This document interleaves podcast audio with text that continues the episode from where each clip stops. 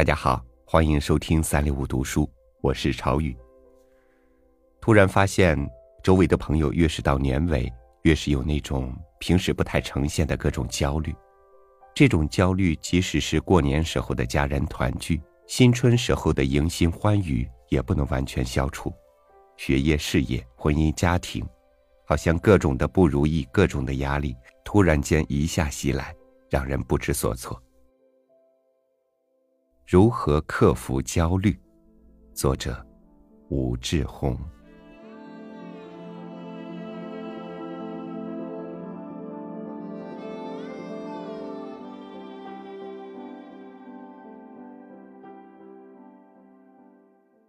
今天给大家推荐《消除焦虑》，作者维雷纳·卡斯特，启迪性五点零分，易读性四点五分，趣味性四点零分，推荐度五点零分。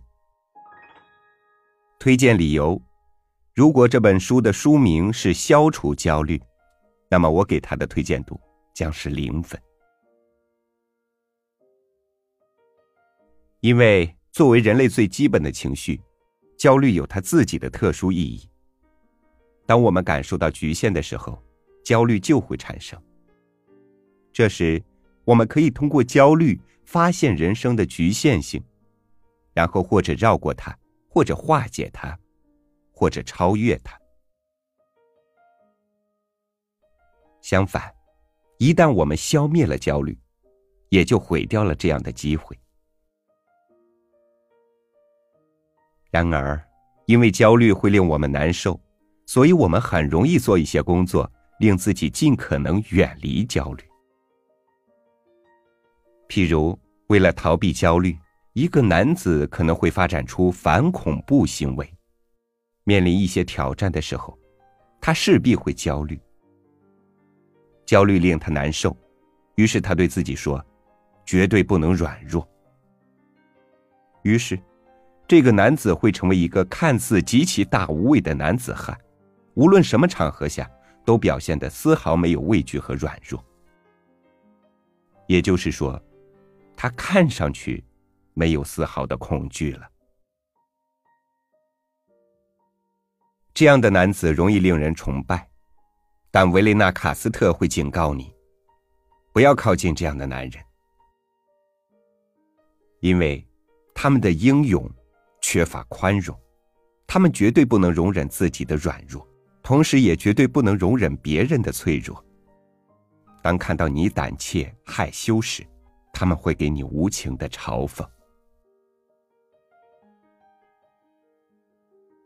这时，他们看似是不能容忍别人的胆怯，但实际上，他们是惧怕别人的软弱会唤醒他们胆怯的一面。这就导致了一些有趣的事情发生。一个飞行员会滔滔不绝的讲述他在战争中轰炸了什么目标，逃脱了哪些险境。他讲述的态度令人觉得他英勇无比，什么都不怕。然而一天，他在罗马的街头被人偷了钱包，之后一下子患上了街道恐怖症，几个月时间都不敢上街。反恐怖行为的代表人物是希特勒。小时候，希特勒的老爸就一边暴打希特勒，一边嘲笑他的弱小和无能。结果，希特勒变成一个不怕疼、不怕死的男人。他彻底屏蔽掉自己弱小的一面，坚信只有强者才有资格生存。这种逻辑最终演变成极端的种族主义。只有优秀民族才能生存，只有优秀的男女才具有资格繁衍后代。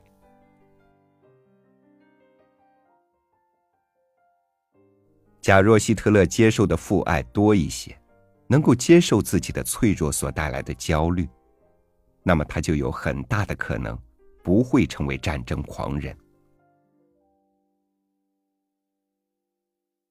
希特勒之所以能驾驭了当时的德国，也是因为德国仿佛正任人宰割，这令德国人陷入了严重焦虑。这时，像希特勒这样的人物，能用绝对的教条主义消除他们的焦虑。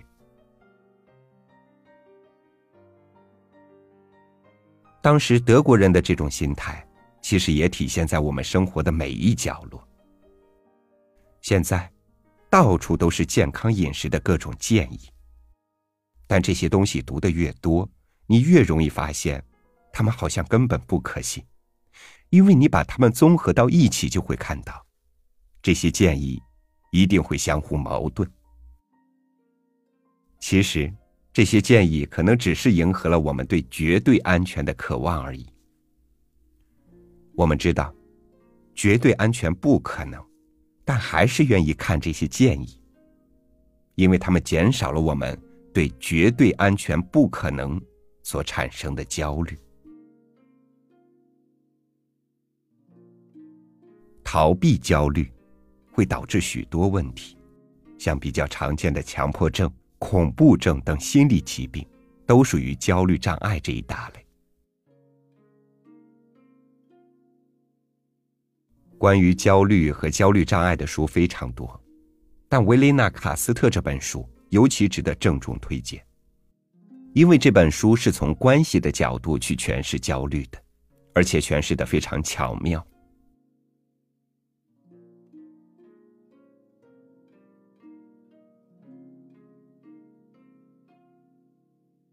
这里的关系，也及我们童年与父母等最重要的亲人的亲密关系，以及我们现在与情侣、孩子等重要的亲人的亲密关系，影响关系的要素有两点：爱与自由。爱令关系更近，自由则令关系保持距离。这两点相互矛盾。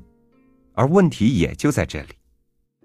只有距离合适的关系才令我们满意，太远或太近的关系都会令我们焦虑。与最重要的亲人的分离会导致分离焦虑。三岁前的孩子如果与父母频频严重分离，那么这个孩子的心灵上会刻下很深的烙印，令他一直陷于深深的不安全感之中。如果父母与孩子的关系只有一个维度就好了，那样，父母就可以拼命的去爱孩子，和孩子紧紧粘在一起，令他绝对没有一点分离焦虑。焦虑的核心是关系，但问题麻烦就麻烦在这里。如果父母与孩子粘得太紧，孩子也会产生分离攻击。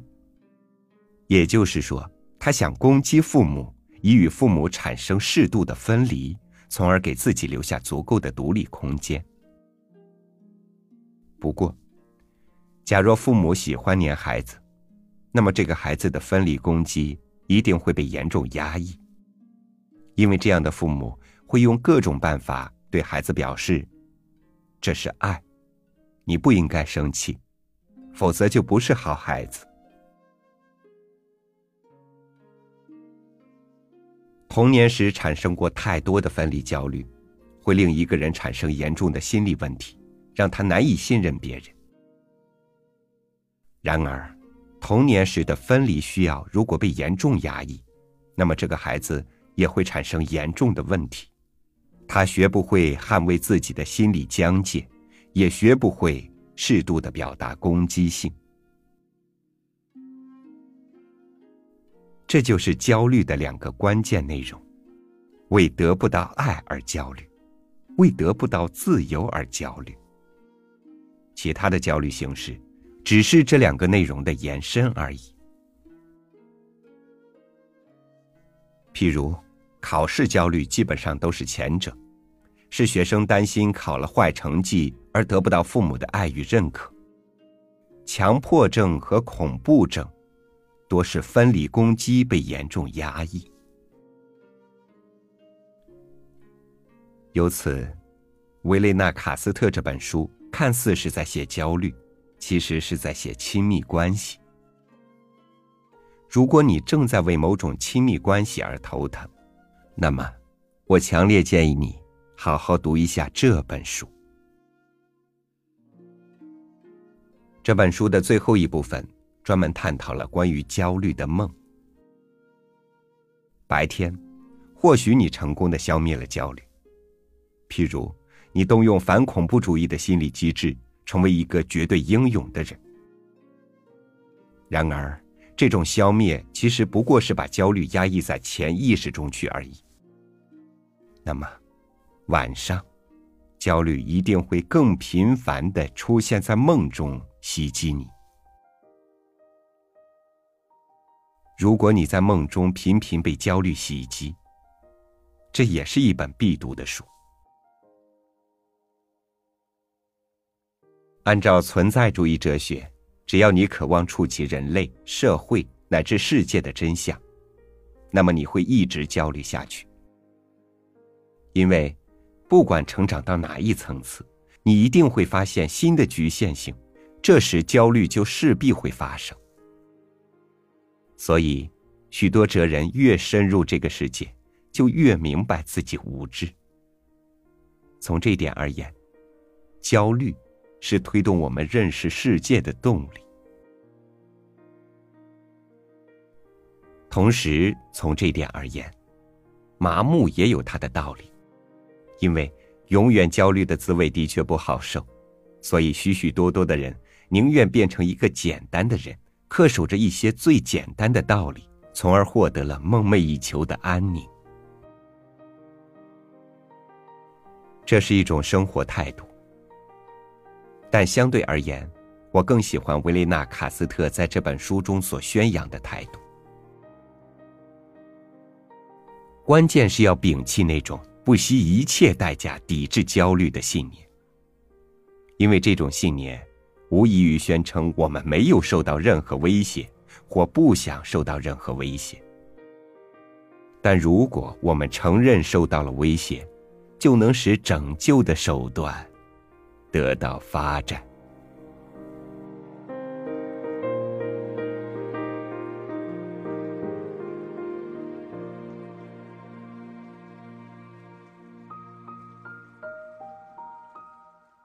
你焦虑什么呢？我焦虑，我为什么会焦虑？怎么样才能不焦虑？如果我们一直处在这样的循环里，能够走进我们心中设想好的生活吗？适度的焦虑是朋友，过度的焦虑是不是期望太多，或者给自己更多的局限了呢？感谢您收听今天我和您分享的文章，欢迎关注微信公众号“三六五读书”，和更多朋友一起撷取生活智慧。我是朝宇，明天见。